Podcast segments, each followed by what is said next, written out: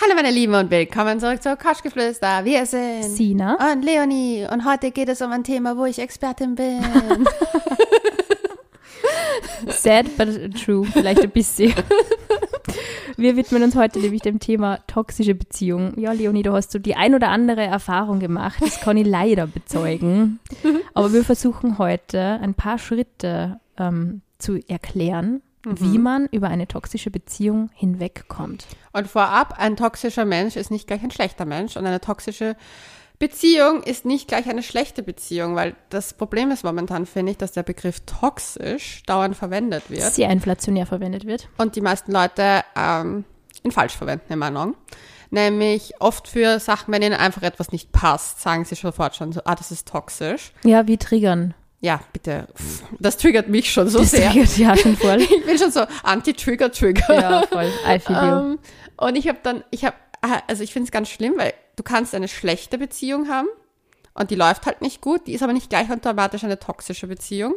Und du kannst ein toxischer Mensch sein und bist trotzdem kein schlechter Mensch. Ja. Also ich finde schon, dass man da voll differenzieren Und man muss. kann auch natürlich was Toxisches aus, aus jemandem herausholen ähm, mit, mit gewissen Verhaltensweisen und man kann sich auch gegenseitig so ein bisschen zu toxischen Verhaltensweisen animieren. animieren in einer Beziehung. Also wenn da zwei Persönlichkeiten zusammenkommen, die vielleicht nicht Warum unbedingt... schaust du mich so grinsend an? Nein, nein. Ich sehe schon, du denkst an mich, aber ein ex Na, ex ich, du, ich habe die Erfahrung selber gemacht. Manchmal ist man einfach tatsächlich nicht gut füreinander oder man holt halt nicht das Beste füreinander auseinander raus. Klingt crazy. Ja, wer war wo drinnen? OMG, okay. Leonie, Leonie ähm, erklär mal, was ist so ein Tipp von dir? Also ich glaube, das Allerwichtigste ist, dass man erkennt, dass man in einer toxischen Beziehung ist, aber auch die Situation anfängt zu akzeptieren. Und ich habe da ein paar zum Beispiel Sachen auch zusammengeschrieben, woran man erkennt, dass man in einer toxischen Beziehung vielleicht Ja, steckt. jetzt bin ich gespannt. Lovebombing. Oh ja. Du wirst zu Beginn deiner Beziehung total mit Liebe überschüttet, aber sobald das ja abflowt, float halt auch der Rest ab. Also das, Das geht stimmt. Halt so diese Nachrichten am Anfang und dieses Na, gedopte es ist auch alles top. over the top. Es Ja. ist so, du bist the one and only und oh mein Gott, das Und uns noch ist zum zweiten Date. Ja, und das ist meistens trügerisch. Future Faking, wenn man Versprechungen gibt, die man nicht hält, in der, zum Beispiel, wir machen dann das und das und wir fahren dorthin Ja. und das wird alles gemacht. Das ist auch, gehört zum Lovebombing ein bisschen dazu. Dieses diese Future Verheißungen, Fakingen. dieses romantische. wenn anfängt dein Partner, und das hat ein bisschen was von auch gewaltvollen Beziehungen, wenn Mhm. er anfängt, dich zu isolieren. Und das nur noch mehr ihr zwei gegen sozusagen den Rest der Welt, also dieses Isolationsthema. Wenn du auch anfängst, super obsessiv nachzudenken, weil du im Prinzip immer auch darauf alert bist, dass du eh nichts falsch machst. Das finde ich so ganz ein eindeutiges Indiz, wenn man dann wirklich schon so jede Situation extrem überanalysiert, Mhm. wirklich über jeden Satz, über jedes gesagte Wort, ähm, über Ist jede Tat nachdenkt, stundenlang und richtig so jeden damit vollballert. Was meint er damit? Oder was, Ja, sagt- das wollte was möchte sagen. sie damit irgendwie sagen, wenn? Aber das ist zum Beispiel auch etwas, was man selber provo also das ist etwas, was zum Beispiel selber von einem Toxic Ja. Trait ist, finde ich. Gaslighting gehört auch dazu.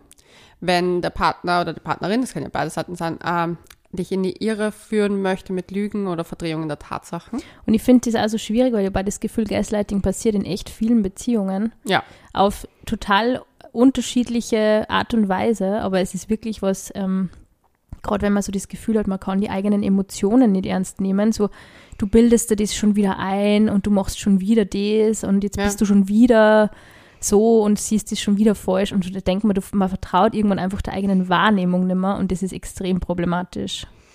Dann On-Off-Schleifen, also wenn man sich ständig trennt und wieder zusammenkommt. Mhm. Oder aber auch Heiß-Kalt-Wechsel. Das heißt, wenn man nach Phasen der intensiven Nähe plötzlich emotionale Kälte verspürt. Also wenn das nicht eine Konstante da ist, dann ist das auch schon ein Zeichen dafür. Und last but not least, wenn man versucht, die Beziehung zu retten, indem man ganz viele Ratgeber liest und Paarberatung macht und alles, alles versucht, aber nichts wirklich langfristig hilft, weil ein Teil sich vielleicht auch ein bisschen davor verschließt. Und ja, ich finde halt, ich finde es voll spannend, weil zum Beispiel dieses Nähe-Distanz-Thema ist halt, jeder Mensch ist da auch unterschiedlich. Ja. Und manchmal habe ich das Gefühl, also zumindest in meiner Vergangenheit war das, also an den einen Menschen, und du weißt, an welchen Menschen ich denke, wenn ich Ja. an toxische Beziehungen denke, der hat das halt gebraucht. Der brauchte dieses intensive Liebesding und dann gleichzeitig weggehen, weil er damit nicht umgehen konnte. Und es war wie, ich sage immer, wir waren der Druckkochtopf, Mhm. der explodiert ist. Also es war der perfekte Deckel für meinen Topf. Ja, oder der, der nicht perfekte Deckel für deinen Topf. Doch, der doch, der war schon perfekt für die Toxic Traits. Ah, aber das war okay. der Druckkochtopf. Ja, Wir wollen noch die normalen nehmen. wir wollen, der normale ist besser. Weniger, Löchern less. Drama. Ja. Und das habe ich mir gedacht, so, das hat sich schon sehr stark immer gepusht, weil das ist extreme Kälte und Dings, das ist das, was mich halt voll abschreckt und dann, wo ich im Panikmodus verfalle. Mhm. Und das fand ich voll interessant. Das ist aber dann gleichzeitig habe ich mir gedacht, so jetzt zum Beispiel könnte ich jemandem viel mehr Distanz geben in einer Beziehung, ohne Angst zu bekommen vor Ja. verlassen werden. Damals ist das nicht möglich gewesen, aber es hat halt, ich habe dann auch irgendwann mal gemerkt, so, ich kann des Menschen nicht ändern. Diese Beziehung bleibt und wird immer so sein. Voll, vor allem, wenn sie da so ein Muster einschwingt, finde ich es auch extrem schwierig, dass man da wieder rauskommt. Es ist ein bisschen was anderes, glaube ich, wenn man nach vielen Jahren Beziehung plötzlich so ein bisschen ein toxisches Muster, irgendwie vielleicht noch am Seitensprung oder wenn irgendwie ein gravierender Vertrauensbruch passiert ist, wenn sie da Ja. so irgendwas einschleift. Nur wenn das wirklich von Anfang an so ist und man eigentlich die Beziehung oder die Person gar nicht anders kennt, Ja. außer dramatisch und toxisch und, und Ja. schwierig, dann wird das, finde ich, echt richtig kompliziert, da eine gesunde Lösung zu finden. Ja, das Ding ist, es beginnt wie jede Beziehung beginnt. Es beginnt ja schön. Und dann ist man mittendrin, das beginnt ja nicht dramatisch. Also das beginnt nach ein paar ich Monaten. finde so den Beginn, der Beginn ist halt für mich so wirklich die erste, das erste halbe Jahr. Ja, eh. Aber das ist dann meistens nicht so, also ich kann aus meiner Erfahrung sagen, die ersten Monate sind voll schön und dann ist das auch so intensiv und dann passt das noch. Und dann die meisten, das ist eben dieses Love-Bombing auch noch. Ja. Und das ist aber, ich meine, ich bin ja auch jemand, ich bin ja auch sehr over the top manchmal mit meinen Emotions. ist nett auszudrücken. Aber dann habe ich mir immer gedacht, so, ja, super, perfekt, alles ist super. Und nach so vier Monaten kam immer so das Anfangsdrama. Spätestens. Bei einem war es sogar noch früher, aber bei dem, wo, wo ich halt wirklich so für mich sage, Toxic People, kam es so am, die er, das, am Anfang war es, die ersten zwei, drei Monate war es noch wirklich gut. Und dann ist es bergab gegangen. Ja. Und Ich glaube, es war sogar ein mein bisschen Geburtstag, war das, wo es bergab gegangen so, ist. Ja, da war ich dabei. Ja, das ist da. Da habe ich nämlich auch das erste Mal, und da war ich so fix und foxy deswegen davon noch, Ja. weil ich dann gemerkt habe, hä, warum macht er das nicht Aber so? würdest du sagen, es ist echt so ein bisschen ein Teufelskreis, in den man da reinkommt? Ja. Ja. Also es ist halt das, das Problem ist, dass man ja am Anfang, du weißt ja, wie es ist, am Anfang ist man halt, hat man die Butterflies und die Sonnen, äh, Sonnenbrille, rosarote Brille, Sonnenbrille, rosarote Sonnenbrille. die hat man auf und man ist so in seiner Bubble und alles ist happy und man hat, man hat ja auch immer so, boah, jetzt habe ich endlich jemanden und der ist so süß und dann macht er das und da. Und auf einmal fängt an, da geht irgendwas schief und du willst es halt nicht aufgeben, weil du denkst, na, das, wegen dem, wegen dem mal schmeißt man das jetzt nicht hin. Ja. Und dann aber passiert noch was und noch was. Was ist da so dein, ähm, dein Count? So, wie viele Strikes akzeptierst du beim Anfangsdrama? Bei mir waren es wirklich so zwei, beim zweiten Mal, wenn irgendwas wirklich so gravierend gegen meine Einstellungen, Grundeinstellungen, Grundwerte geht, bin ich dann schon so, mm, weiß ich nicht, ob das so passt. Und beim, ich bin eigentlich echt so three strikes and you're out irgendwie. Ja, das hätte ich gern, aber ich glaube, ich war so 100 Strikes. Oh, hey, ich probier's nochmal. aber ich glaube, das lag auch, Sehr optimistisch. ich lag, es lag auch daran, dass ich damals zu dem Zeitpunkt noch nicht so stark an mir gearbeitet habe, dass ich selber, das Ding ist, und dazu kommen wir später, ich habe meine eigenen Grenzen nicht gekannt, was ist mir wichtig und meine eigenen Werte. Und ich glaube, dadurch konnte man die ständig übertreten, weil ich nicht so felsenfest zu ihnen gestanden bin, weil ich sie selber noch nicht eruiert habe, so Ja, stark voll. für mich, was ist mir wichtig. Ja. Und ich glaube, dadurch hatte es dieser besagte Mann auch einfach, dass wir uns da in dieses beide reingestruggelt haben. Ich habe ja, war ja genauso ungesund zu ihm wie er zu mir in der Beziehung. Also wir haben uns da nichts gegeben. Ja, man möchte, man schenkt sie im wahrsten Sinne des Wortes nichts. Und ich finde, Ja. es ist also ein bisschen ein Heimzahlen, das sie dann oft ein bisschen so einschleicht. Das war meine Erfahrung mit eher toxischen Beziehungen. Und da habe ich also das Gefühl gehabt, es waren oft Menschen, die ja wirklich keine persönlichen Grenzen so klar aufgezeigt haben. Also das war immer eher, alles sehr vage, was da gekommen ja. ist. Also auch was zum Beispiel so, ähm, also bei mir habe ich oft das Gefühl gehabt, meine toxischen Beziehungen, da ist es oft sehr schnell um Dinge gegangen wie, ja, ich halte nichts von klassischen monogame Beziehungen und aber dann gleichzeitig verhalten sie die Menschen halt sehr klassisch monogam und wollen dann von dir sehr, fordern das sehr ein, dieses monogame und sehr loyale und so. Und wenn du dann sagst, hey, aber eigentlich war unsere Abmachung war eine andere, mhm. Und dann wird es so Drama und dann wird es schwierig und dann, das war für mich immer so ein bisschen der, der, der Moment, wo ich mir dann gedacht habe, wenn du deine Grenzen nicht kennst und wenn du sagst, du, oder du, mhm. du gehst davon aus, du möchtest unbedingt eine offene Beziehung oder Freundschaft plus, aber du verhältst dich ganz genau anders, forderst das aber von mir ein, mhm. war das für mich immer schon so, Strike. Ja, irgendwie schon, voll. Und ich glaube, dass das aber auch ein bisschen mit, also ich mache da jetzt nicht einmal so den riesen Vorwurf draus, sondern einfach auch mit dem zusammenhängt, dass man sich einfach dann vielleicht selber noch nicht so mhm. gut gekannt hat, sondern dass das halt das Konzept sehr klingend für einen war und dass man sich gedacht hat, eigentlich könnte ich mich doch eventuell mit einer offenen Beziehung super identifizieren, aber mhm. vielleicht mhm. ist man dann doch nicht der Typ dafür. Ja, und da kommen wir jetzt zu Punkt zwei, die Selbsterkenntnis. Ah. Ein ganz schwieriger Schritt. Nein, das Ding ist, jeder Mensch hat seinen Anteil an einer toxischen Beziehung und ganz viele wollen sich da leider immer oft als Opfer von dem Ganzen mhm. sehen, anstatt doch zu sagen, wie du gesagt hast, es gibt den Strike und ich gehe. Ja. Und das finde ich total spannend, dass das nämlich auch oft Leute sind, die super empathisch sind, mhm.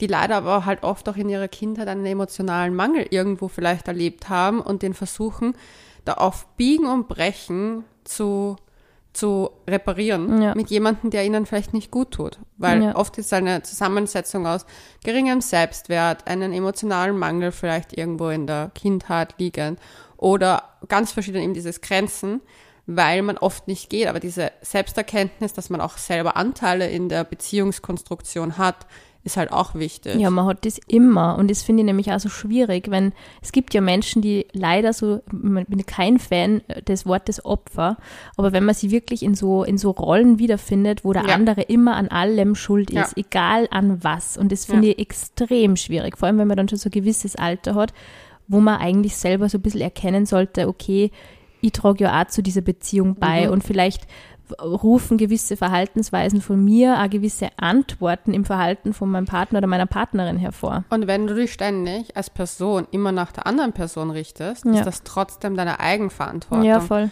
Und ich finde es dann manchmal schwierig, weil ich habe das schon oft, vor allem, also ich habe mehrheitlich weibliche Freundinnen, ähm, wo ich das halt bemerkt habe, aber das heißt nicht, dass es nicht andersrum auch ist. Ähm, aber das ist halt, wo ich halt darüber geredet habe. Und da habe ich ganz oft diese Problematik, ja, aber der macht das, der macht das und der macht das. Ja. Und ich selber war damals auch in so einem Struggle, so als ob ich nicht mehr Herr meines eigenen Lebens wäre, sondern mein damaliger Partner hat alles bestimmt. Ja. So gefühlt für mich. Ja. Aber das war mein eigenes mentales ähm, Muster, was ich da durchlebt habe. Und deswegen zum Beispiel Fragen, die man sich generell zum Reflektieren mal stellen kann, ist zum Beispiel, erkenne ich ein Muster in meinen Beziehungen? Sind mhm. Muster zum, also im Sinne von, ist die eine Beziehung der anderen sehr ähnlich von dem gleichen Verhaltensabzug? Ja. Es kann auch Gspusi sein, wenn man ständig zu den gleichen Typen kommt, die Commitment-Issues hatte. Ja, die schon Beziehungen sind, etc. Ja. Diese, diese, ja, diese klassischen. Muster leider, ja. Und aus welchen Gründen binde ich mich an jemanden oder entscheide mich für diese Beziehung? Weil es gibt einen Grund. Zum Beispiel, ich für meinen Teil habe erkannt damals, dass ich das schon oft auch brauche, diesen Widerstand, und dass ich selber ein extrem schlechtes Nähe-Distanz-Regulierung, eine ganz schlechte Nähe-Distanz-Regulierung habe und deswegen das immer so super intensiv wird und dann bin ich eh selber diejenige, die wegrennt. Und das ist halt einfach von mir was, was nicht gut, gesund war. Ja, voll. Also man hat immer bis zum gewissen Grad natürlich schon einen Einfluss drauf, wie die Beziehung ja. gestaltet wird und wie sie die Beziehung auch fortsetzt oder eben auch nicht fortgesetzt wird. Ich glaube, das ist auch ganz wichtig, dass man das einmal so die Eigenverantwortung anerkennt. Und wie bewerte ich Dinge in meiner Beziehung? Weil zum Beispiel, ähm, das Ding ist, man hat oft das Gefühl, man will dann auch gewinnen. Und man versucht die ganze Zeit den anderen noch zu ändern oder so. Und ich habe dann irgendwann war das eine Punkt, wo es halt wirklich, dann war komplette Eskalation. Aber davon habe ich mir dann noch gesagt, so, ich will nicht mehr. Und ich habe diesen Menschen bis zu diesem Punkt noch so sehr geliebt. Und ich habe den echt vergöttert. Aber irgendwie teilweise war das halt auch, es war halt auch keine gesunde Liebe, weil das ist ja, das war immer im Prinzip ein bisschen meine Bedürftigkeit. Mhm. Und da aber dann sich hinzusetzen, und das war eigentlich das Schwierigere, meine Selbsterkenntnis da auszubreiten und meine Anteile darin. Aber erst wie ich meine Anteile an dieser toxischen Beziehung anerkannt habe und für mich auch Frieden damit schließen konnte, dass ich halt nicht die beste Partnerin war. Und damit sage ich nicht, dass es, dass er unschuldig war. Gar nicht. Jeder hat seinen Anteil gehabt. Jeder hat es 50-50, ja. Aber soweit, weil erst dann habe ich damit abschließen können. Und ich glaube, das ist der Punkt, den viele nicht sehen, dass sie oft, oft denken, sie sind, sie kommen da nicht raus, weil sie lieben diesen Menschen so sehr. Und ich glaube aber, dass das oft auch ein bisschen gar nicht Liebe ist, sondern Bedürftigkeit. Ganz sicher, das glaube ich auch. Und also diese, diese Abhäng Abhängigkeit, in die man sich da selber so reinmanövriert. Also man glaubt dann auch immer so, ja, jetzt kann ich ja eigentlich schon gar nicht mehr ohne diese andere Person und wer bin ich denn nur ohne diese Beziehung? Und eigentlich macht man sie, ich glaube, das ist ja ganz wichtig, dass man das erkennt, dass man, man macht sich nicht abhängig von diesem Menschen, sondern man macht sich abhängig von dieser Dynamik, in der man da drinnen ist. Es gibt da ganz einfach sehr viel zum Nachdenken. Du bist beschäftigt, du hast ganz viele ähm, ganz viele, äh, ganz viel Zeit, dass du die diesen Themen wie eben toxische Beziehung widmest, dass du die in diesem Erklären und Verstehen dieser Person irgendwie widmest, es beschäftigt einen einfach. Und ich glaube, dass das fast also ein bisschen ein Suchtverhalten ist, so wie Ist wenn man halt eben raucht oder so, weil du einfach dann wirklich so extrem dein Hirn damit beschäftigst und wir wissen ja, also es gibt ja neuronale Strukturen im Gehirn und je mehr diese Bahnen immer in der gleichen Form bedient werden, desto mehr fährt sie das einfach ein und je mehr man glaubt so, ähm, ja, was, was wäre denn jetzt eigentlich, wenn ich dieses, also ich habe dieses Gefühl sehr oft gehabt und ich finde, es ist ein richtiger körperliches Gefühl. Was wäre ich denn eigentlich ohne diese toxische Beziehung, ohne dieses Drama? Wer bin ich ohne dieses Drama? Dann ist man langweilig und dann gibt es vielleicht, weiß ich nicht, weniger, ähm, über das ich mir den Kopf zerbrechen könnte. Was mache ich eigentlich dann mit dieser ganzen Zeit? Es klingt absurd, aber es ist teilweise wirklich so. Ja, und das bringt uns zu Punkt 3, dem Loslassen. Denn eine toxische Beziehung einfach loszulassen, ist ja für viele und glaube ich die meisten, und das war auch für mich, eine extreme Herausforderung, weil eben, wie du es gesagt hast, das Gefühl der Abhängigkeit einfach da ist und dieser erste Schritt, da rauszukommen, ist einfach riesig. Und deswegen, was ich finde auch das Topic Loslassen immer so schwierig, weil da sagt der, sagen immer alle im Umfeld so, ja, du musst ihn jetzt endlich loslassen. Du musst das jetzt, du musst ihn jetzt loslassen. Ja, das ist wie wenn wer sagt, du sollst zum Rauchen aufhören. Du weißt es insgeheim, weißt du es ganz genau, dass es ungesund für dich ist und dass du mit, mit ähm, deiner Energie und deinem Geld und so viel Besseres anfangen könntest. Aber du, so, solange der Leidensdruck nicht groß genug ist, ja. ähm, wird man das, so, solange man das selber eben nicht erkennt, wird das selber einfach nie passieren. Ja, und das Ding ist, aber wie man dann zum Beispiel den Fokus, wenn man den Fokus verändert auf die von der Beziehung weg zu sich selber, das ist zum Beispiel das war auch, was mir dann geholfen hat. Ähm, was tut mir gut? Was bringt mich weiter? Ja. Auf was möchte ich mich konzentrieren? Damals habe ich dann halt meine Yogakurse gemacht. Ich habe Sport hilft im Übrigen auch. Ähm, aber Immens. Und da möchte ich noch mal ganz kurz einhaken. Ich glaube, körperliche Betätigung, ohne diese Selbstoptimierung da jetzt in den Vordergrund zu stellen, sich zu spüren, sich spüren zu lernen. Und ich finde eben Yoga ist eigentlich eine ganz eine großartige Möglichkeit, hilft so viel dabei, dass man sich einfach wieder geerdeter fühlt. Und ich glaube, das ist halt das Ding, weil so toxische Beziehung, da dreht sich einfach sehr viel in deinem Kopf und es gibt sehr viele Szenarien, die sich nur im Kopf abspielen. Ja. So dieses, ich bin nichts ohne diese Person, ich bin nichts ohne diese Beziehung, das stimmt einfach nicht. Ja, und deswegen einfach schauen, was tut mir gut, was bringt mich weiter, was sind meine Vorlieben, was mag ich, was mag ich nicht, was sind meine Grenzen, Ja. was sind meine Werte und was möchte man Schönes im Leben haben Ja. und sich darauf zu konzentrieren. Und ich muss ganz ehrlich sagen, natürlich heult man, natürlich will man den Menschen zurück. Ja, und es tut da weh, es ist ein körperlicher Schmerz, dann wirklich so eine Beziehung loszulassen. Ich finde übrigens, dass das eigentlich immer so ein sehr untrügliches Anzeichen dafür ist, wenn man körperliche Symptome hat, dass einem die Person einfach auch vielleicht nicht so gut tut in dieser Konstellation. Also wenn man wirklich dann schon so, ah, er meldet sie jetzt drei Stunden nicht, oder sie meldet sie jetzt mehrere Stunden nicht, ich habe jetzt ähm, länger nichts von dieser Person gehört, sie ignoriert meine Nachrichten. Wenn ich dann schon diesen Schmerz spüre, und, mi, und mich selber nimmer beruhigen kann und mich selber nimmer aus diesem Dings rauskriege, dann ist es meistens schon so ein bisschen ein Anzeichen, dass da irgendwas nicht stimmt. Voll. Und das, was halt hilft, ist auf jeden Fall, ja, das Trennen von diesen Menschen. Also Ganz ist schwierig, oder? Cut, Kontaktabbruch. Und ich finde, das ist ja das Lustige, weil das ich einfach immer am meisten bemerke, dass Leute nicht den Kontakt abbrechen können. Mhm. Und ich kenne mich ja selber in der Situation, wenn ich es dann habe, bin ich auch so, dass ich es nicht schaffe, wirklich. Ja. Aber man muss sich dann wirklich an erste Stelle stellen und sagen, ich bin mir mehr wert als diese fünf Sekunden, ah, er meldet sich. Ja, voll, das ist wie so ein Tension Release dann, gell? wenn dann sich diese Ja. Person doch meldet. Das ist so, Ich habe das Ah, immer gerade hingezwinkert, also falls man das Es, ist, es fühlt sich wirklich so an, so wie, oh Gott, ja, endlich doch. Also es ist wirklich wie eine Suchtbefriedigung in deinem Kopf dann. Und mir hat geholfen damals so sehr, ich habe eine Liste geschrieben mit all den Sachen, die in der Beziehung vorge erinnern. vorgefallen sind, die richtig scheiße waren. Und jedes Mal, wenn der Kontakt aufgekommen ist oder der Wunsch nach Kontakt, habe ich mir diese Liste angesehen. Ja, und auch schwarz auf weiß vor sich zu sehen, Ja. ist schon sehr hilfreich, ja, gell? Ja, und das hat so geholfen, weil ich mir dann gedacht habe, okay, er hat das gemacht, er hat das gemacht. Zum Beispiel meine Geburtstagsfeier versaut. Ähm, das stand auch auf der Liste. Und sowas will ich nicht in meinem Leben. Warum will ich mit jemandem Kontakt haben, der es nicht schafft, einen Tag im Jahr, dass es sich um mich dreht? Der, Ja. es, der es nicht ausgehalten hat oder nicht nett sein konnte an dem Tag und nicht den Tag zu den schönsten Tag machen konnte für mich. Ja, aber es war, es war sehr, es war auch sehr schmerzhaft dazu zu schauen, ehrlich gesagt. Sina war Augenzeugin leider. Naja, das Problem ist immer, man sieht das natürlich als außenstehende Person Noch immer so klar, deutlich. ja. Es ist immer so, ah, es Ja. ist eh klar, der ist nicht gut für sie oder sie ist nicht gut für ihn und, Mhm. und die zwei tun sie einfach echt nichts, keinen Gefallen. Mhm. Ähm, nur ich kann da hundertmal sagen, das ist schwierig. Und ich glaube, das Problem ist nämlich ja immer so, wenn man dann so diese Ratschläge Mhm. von außen zuliefert. Ähm, Ja. Ich glaube, das Einzige, was man gerade, wenn die Person jetzt so in der, in der High, äh, High on Love Phase ist, Ja. dass man dann eher die Person von sich wegtreibt und dass dann eher das, die, die, ähm, der toxischere, also die, dieses toxische, ein leichteres Spiel hat, ähm, die Person nur mehr zu verschlingen und an sich zu Mhm. binden, wie dass ich als Freundin oder als außenstehende Person ähm, dir da einen klaren Kopf machen kann, weil das bringt nichts. Du, solange du das selber nicht siehst und nicht so empfindest, Ja. kann dir die ganze Welt sagen, der Typ ist nicht gut für die, aber du wirst es selber nie so empfinden. Es muss einfach von, es muss so dieses in, in einem drinnen, muss, muss sie einfach so grundlegend einen Schalter umlegen, Mhm.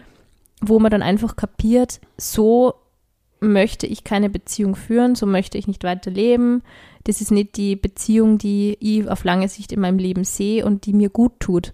Mhm. Und ich glaube, diese Erkenntnis ist wirklich, also auch für diese Erkenntnis ist einfach ganz wichtig, auch, dass man sich hinsitzt und einfach einmal mit seinem, mit seinem eigenen Gefühlschaos aufräumt. Warum Mhm. hänge ich so an dieser Person? Warum hänge ich so an dieser Beziehung? Mhm. Wie, warum kann ich das nicht loslassen? Was, was ist es? Ist das einfach nur das Muster, das ich mein ganzes Leben so kenne? Ja. Und ist es ähm, vielleicht wirklich so ein bisschen die Abhängigkeit von diesem Drama und dieser Aufregung, dieser Unsicherheit und Mhm. diese, diese Konstellation, was ist es eigentlich? Und ich glaube, solange eben dieser Leidensdruck nicht groß genug ist, bringt es auch wirklich nicht viel, das anzusprechen. Ich finde halt schon, weil wir haben ja immer eine Folge gemacht zum Thema Gewalt in Beziehungen. Mhm. Und da ist ja damals auch ähm, von der Expertin geraten worden, dass man natürlich schon auch von außen versuchen sollte, dann nur irgendwie äh, zu signalisieren, dass man das sieht. Und das finde ich auch weiterhin immer nur sehr wichtig. Mhm. Nur, ich glaube, wir kennen alle diese, diese Freundschaften, ähm, wo halt die Freundin äh, oder der Freund irgendwie gemeint hat, so irgendwie die Beziehung tut dir nicht gut und so. Und wenn man das selber nicht so sieht, empfindet man es eigentlich eher so als Affront. Mhm. Wie kannst du nur Ja. über meinen Liebsten oder meine Liebste so, so reden? Und das ist ja eigentlich eh, grundsätzlich passt es ja eh. Es ist ja eh nicht nur alles schlecht. Ich finde, das ist auch immer so ein Satz irgendwie, den man dann sehr oft sagt, vielleicht. Es gibt Mhm. ja gute Seiten, es gibt ja schöne Seiten. Aber irgendwie, ähm, man musste wirklich extrem viel Fingerspitzengefühl walten lassen. Deswegen, es hätte null gebracht, wenn ich zu deinem, an deinem Geburtstag zu dir sage, hä, hm, irgendwie schwierig, dass der da so ein bisschen teilnahmslos ähm, Ja. herumsteht. Ja. Ja, es ist halt schwierig, aber deswegen, ich mache ja am 25.10. einen Moon Magic Abend zum Mhm. Thema Loslassen und Zusatz seinen Selbstwert finden, weil das ist oft das Hauptproblem. Ja. Warum wir Dinge nicht loslassen können, hat ganz oft mit unserem eigenen Selbstwertgefühl zu tun. Ja, fast nur, würde ich sogar sagen. Ja, und ich habe zum Beispiel, ich habe meine, durch meine psychotherapeutische Ausbildung, habe ich mir jetzt auch ein Buch zu dem Thema geholt, wo wirklich so ganz prägnante Übungen dabei sind. Die werde ich im Übrigen auch einbauen in meinem Moon Magic Abend, also 25.10. Ich bin immer großer Fan von praktischen Übungen. Ich finde, das Ja. ist wirklich das Einzige, ähm, weil wir eh schon öfter über diese über kognitive Verhaltenstherapie Mhm. gesprochen haben. Ich finde, dass das wirklich was ist, was man üben kann. Das was ist ja man- immer das, die gute Nachricht. Ja.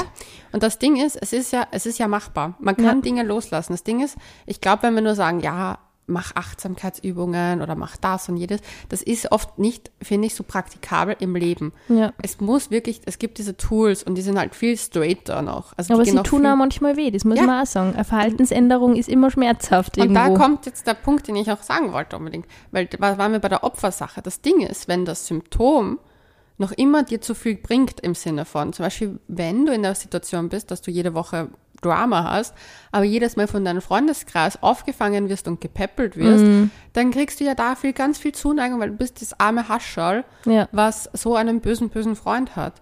Und dann befriedigt das ja trotzdem noch. ja. Und ich glaube, wie du vorhin gesagt hast, dieser Leidensdruck muss da sein und dass Ja. man was verändern muss. Und dieses, man muss halt selber den ersten Schritt machen. Der Ja. andere wird es auch nicht ändern. Ja, und vor allem sich auch ein bisschen so bewusst werden, ähm, das hat mir zum Beispiel immer geholfen. Also meine toxischen Beziehungserfahrungen waren eher so toxische Gespusi-Erfahrungen zum Glück. Also ich habe, ähm, wobei meine erste Beziehung auch dann sehr toxisch geworden ist. Also da sind auch wir beide, glaube ich, sehr schlecht füreinander geworden, ähm, aber auch sehr jung gewesen. Ja, ich finde, es ist auch ein Unterschied, wenn man jung ist. Das stimmt. Da muss man auch üben mal. Das stimmt und du lässt also die Emotionen so geballt raus Ja, ja.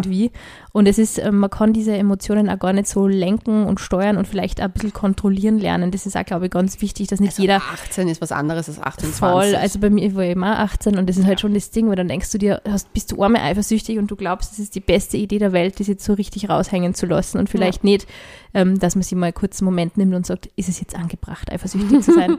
ist es jetzt wirklich notwendig, dass ich ein Drama auf dieser Party mache? Oder kann ich einfach vielleicht am Morgen nur mal normal mit dieser Person reden Ja. und einfach sagen, hab mich verletzt oder keine Ahnung. ja, voll. Also diese Dinge, natürlich hat das was mit, mit, eben, auch mit emotionaler Entwicklung also ein bisschen Ja. zu tun, glaube ich, ganz, äh, ist ganz ein wichtiger Punkt. Aber es ist auch, ähm, es ist auch, finde ich, ganz wichtig, dass man einfach auch selber so ähm, versteht, dass man eben auch die Entscheidungsmöglichkeit hat, ein gutes Liebesleben zu wählen. Ich glaube, dass das Ja. auch ganz wichtig ist und dass man das auch verdient hat. Ja. Und ähm, dass es nicht unbedingt, ähm, nur weil man jetzt in so einer Beziehungskonstellation irgendwie drinnen hängt, dass man dann ähm, das verlorene, arme Opfer ist, irgendwie das da nicht rauskommt. Und das Ja. ist, es, es hat immer mit Entscheidungen zu tun.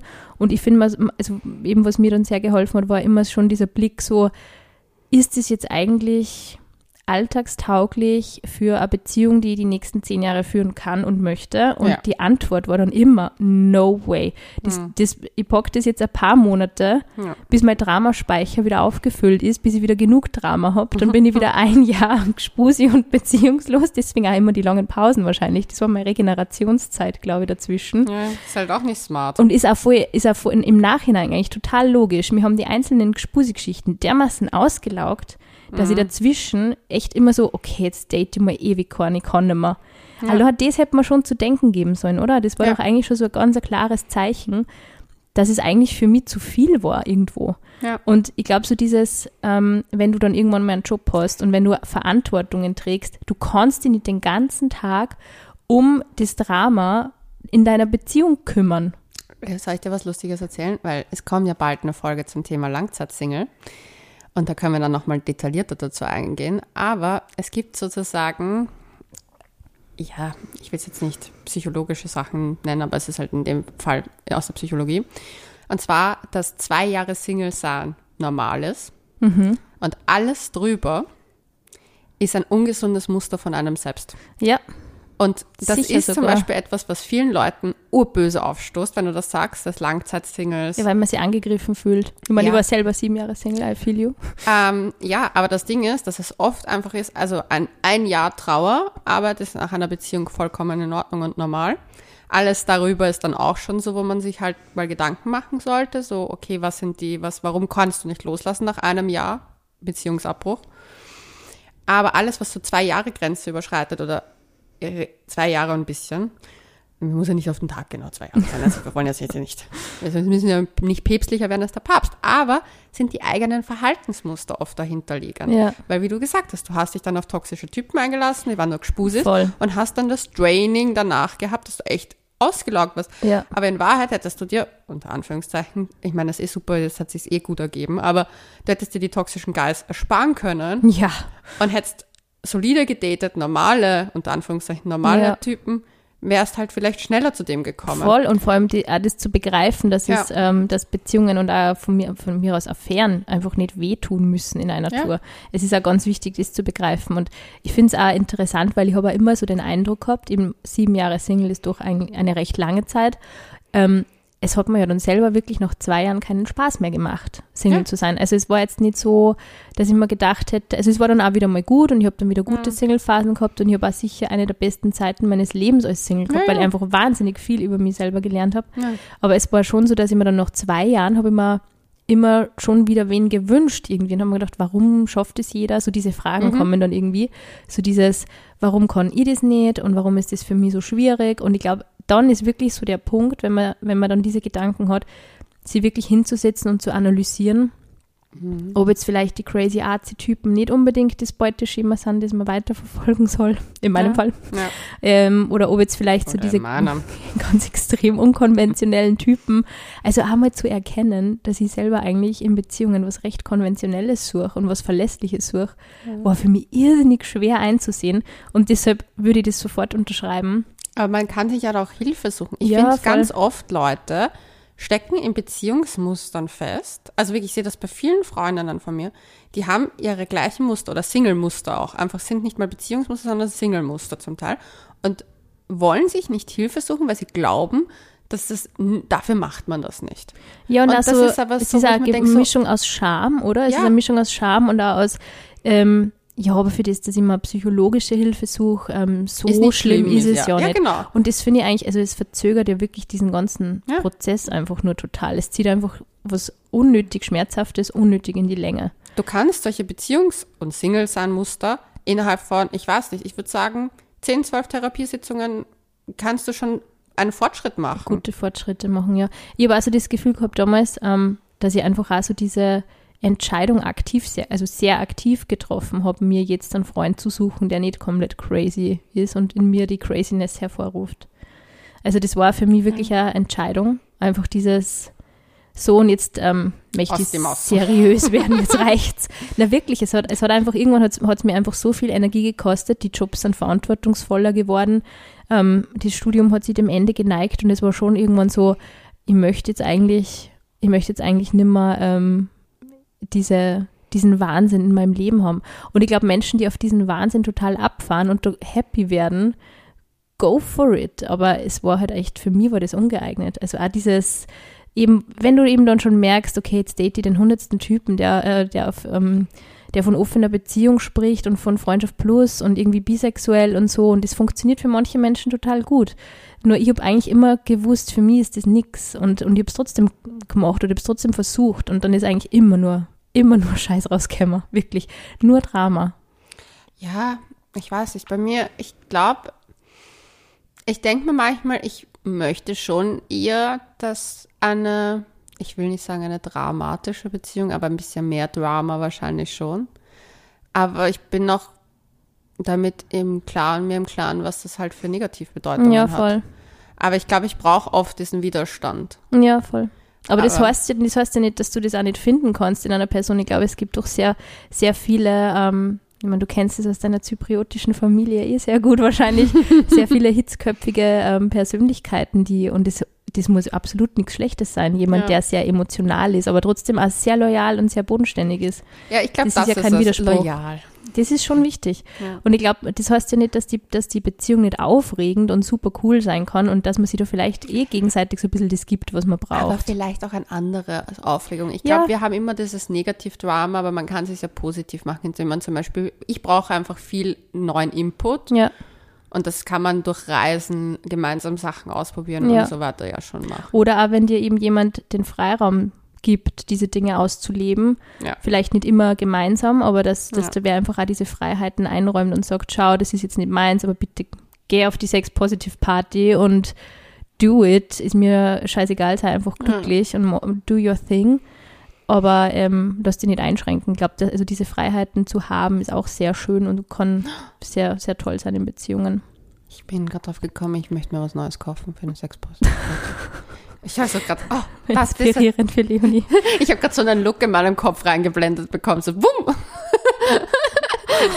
Nein, es kann ja, es kann, eben auch diese Dinge, finde ich, können ja in Beziehungen extrem aufregend sein, auch diese Dinge gemeinsam zu machen, natürlich. Ähm, Aber das ist zum auszuprobieren. Beispiel, das ist etwas zum Beispiel, was ich auch mir gedacht habe, so, so, das war auch eine Sache. Ich war mit meinem damaligen Freund bei einer Sex-Positive-Party und der wusste, wie wichtig mir das ist und der hat mir die Party versaut.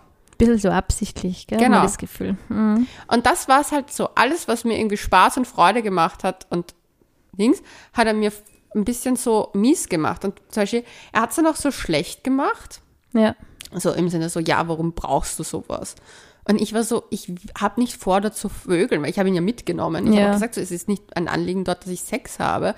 Es geht mir darum, dass ich es schön finde, in einem Raum voller Menschen zu sein, Selbstakzeptanz und selbst dieses, diese Selbstliebe auch irgendwie zu praktizieren. So, ich bin schön und kann andere in ihrer Schönheit sehen, egal welche Körperformen sie haben sozusagen. Das finde ich das Einfach auch dabei zu sein, ist doch Ja. irgendwie was Cooles, ohne dass man da jetzt mitmachen muss bei allem, wenn man mit dem Partner dort ist, oder? Ja, und ich stehe halt einfach darauf, einen sehr offenen Umgang zu haben. Und ich finde es schön, wenn Menschen dort sind, die halt mit Consent handeln. Und das ist ein anderer Vibe, als sich das Leute manchmal vorstellen. Voll. Und es ist für mich mehr, es ist für mich einfach wie, als ob ich früher, wie ich in Berlin fortgegangen bin. Und das ist ein Teil von mir, den möchte ich halt auch nicht loslassen. Und das fand ich dann damals so mies, dass Kann man vielleicht das, da ist zu Punkt 1 dazu, dazu ähm, hängen, wenn jemand wirklich ständig die Rechtfertigung für Vorlieben, für ähm, Dinge, die man cool findet und die man Ja. gerne macht, einfach, ähm, wenn da ständig eine Rechtfertigung erwartet wird, finde ich das auch schon so ein bisschen ein Indiz für, ah, das ist vielleicht ein bisschen toxisch. Ja, also ich fand es Also auch. dieses sich erklären müssen finde ich generell oft ein bisschen schwierig. Also wenn ständig erwartet wird, dass man da ähm, genauestens erklärt, warum man dieses und jenes jetzt super findet Hm. ähm, oder machen möchte, warum brauchst du das, warum, das ist so fast ein bisschen Kontrolle über wen ausüben Mhm. wollen. So, ich, ich möchte es genau verstehen, warum du das brauchst und gleichzeitig möchte ich eigentlich nicht, dass du das machst. Ja, aber das Gleiche gab es im Emotionalen auch. Dieses so, Leonie, du bist so bedürftig, warum brauchst du das so Ja. unbedingt? Arbeite daran, dass du es nicht mehr brauchst. Und dann bin ich aber irgendwann, und ich dachte wirklich, dass, es, dass ich das abschalten muss, bis ich irgendwann mal drauf gekommen bin, so, äh, ich bin dann, das ist nicht das Problem. Ja. Du kannst es mir nicht geben, das ist das Problem. ja. Aber dass ich zum Oder Beispiel, er verunsichert die. ich bin ein Mensch gewesen, ich bin einfach jemand, ich bin jemand, der super cuddly und bisschen manchmal clinch-mäßig so, so dranhängt. Kenne ich gut. Aber es gibt Menschen, die können das handeln, es gibt Menschen, die können das nicht handeln. Und ich bin jemand, ich kann extrem viel Nähe auf einmal geben. Gleichzeitig bin ich schon jemand, die ich mache halt dann mein Ding trotzdem. Aber wer das, wenn man mir dann sagt, ich darf das nicht machen, wird das für mich schon so, warum nicht? Und dann, und jetzt zum Beispiel wäre das für mich ein No-Go. Ja, Aber eben, also, wenn es wirklich so grundlegende Persönlichkeitsdinge sind, finde ich es auch extrem schwierig, wie kann man sowas abstellen, was eigentlich so ein grundlegender Teil von der eigenen Persönlichkeit ist. Ja, aber zum Beispiel gibt es ja die fünf Sprachen der Liebe. Mhm. Und zum Beispiel meine, ich würde sagen, die erste ist Unterstützung Ja. und die zweite ist Anerkennung bei mir. Mhm. Lustigerweise finde ich interessant, dass die, der dritte wäre dann Geschenke, weil ich bin auch jemand, die dann Geschenke und ich mag Geschenke gern. Aber zum Beispiel bei mir sind Zärtlichkeit und Zweisam, also Zwei, Zärtlichkeit ist, glaube ich, das letzte bei mir. Mhm. Und das fand ich total interessant, weil ich eigentlich immer gedacht habe, boah, ich bin voll der sexuelle Mensch und bei mir ist sicher so Zärtlichkeit ganz oben. Und ich bin drauf gekommen, so nein, bei mir ist Anerkennung ganz weit Mhm. oben. Und wenn mir das jemand nicht geben kann, dann ist das das Schlimmste. Und das Ja. war auch etwas, so dieses, du bist mir wär's wert, ich finde dich großartig, dass du in meinem Leben bist und so weiter. Das hat dieser Mensch mir null geben können und hat Mhm. immer gesagt so, du musst damit aufhören. Ja, voll. Weil du, warum bist du bedürftig? Und ich denke mir so, jeder hat seine Sachen. Und ja. Aber Also ja, der Satz, warum bist du so, ja. Punkt, Punkt, Punkt, ist, Ja. ähm, finde ich auch immer schon sehr eindeutig. Also da kann man sich schon mal die Frage stellen. Ja, na gut. Wir müssen irgendwas Lustiges am Ende sagen, weil sonst wird das echt immer so eine Trauerspiel. Ich habe das Gefühl, jede Folge endet mit so, so Liegt vielleicht am Wetter, dass es jetzt schon langsam Herbst wird und dunkler und die, ähm, die Stimmung auch so ein bisschen düsterer wird. Nein, ich finde, es gibt einfach Themen, die in Beziehungen Schau, das Ding ist, es ist ja auch ein ernstes Thema, aber Ja. wenn man dieses Thema so ein bisschen den Schleier lüftet, sage ich mal, dann kann ja auch dahinter was sehr Schönes stecken, nämlich, dass man sich selber einfach mehr akzeptiert und vielleicht ja zu einer Beziehung findet, die einen sehr erfüllt und die dann einfach auch langfristig glücklich macht. Oder mal ein zufriedener Single wird. Das ist auch ganz wichtig. Also das ist auch eine, ich glaube, das ist ein wichtiger Persönlichkeitstrait, dass man dies für sich erkennt, glücklich auch mit sich selbst zu sein. Das ich ist glaub, ganz der Rest wichtig. ergibt sich von selbst. das ist so der klassische Spruch, den jeder hasst, wo man ihm sagt, was ist dein Tipp für Langzeitsingle? Aber es ist wirklich so. Ja, aber es ist, also ich finde, das, was ich schon sage, ist, man muss sich damit nicht zufrieden geben, wie es gerade ist, aber man sollte sich wirklich mal Hilfe und Unterstützung holen, sich auch wirklich mental damit auseinandersetzen, wer bin ich, bla bla bla bla. Aber dann halt auch mal sagen, okay, cut hier und es passt schon. Und auch akzeptieren, es Ja. gibt ganz viele Menschen, denen es so geht. Ja. Aber ich weiß ich finde halt, dass viele scheuen sich so sehr, sich Hilfe zu suchen. Ich verstehe es nicht. Ja, es ist auch, ich glaube einfach auch so für diese Dinge, weil man immer das Gefühl hat, eine Beziehung muss sich ergeben, eine Beziehung muss natürlich funktionieren und Sexualität muss ganz natürlich funktionieren, was sie nie tut. Es ist immer Aushandlungssache, es ist immer Vereinbarungssache, es ist immer irgendwo eine Art von Kompromiss. Ja. Es ist immer Kommunikation und es ist nie einfach so gut. Ja, Es gibt immer Situationen, die man ausmachen muss. ja. Und damit sagen wir Bussi Baba und bis zum nächsten Mal.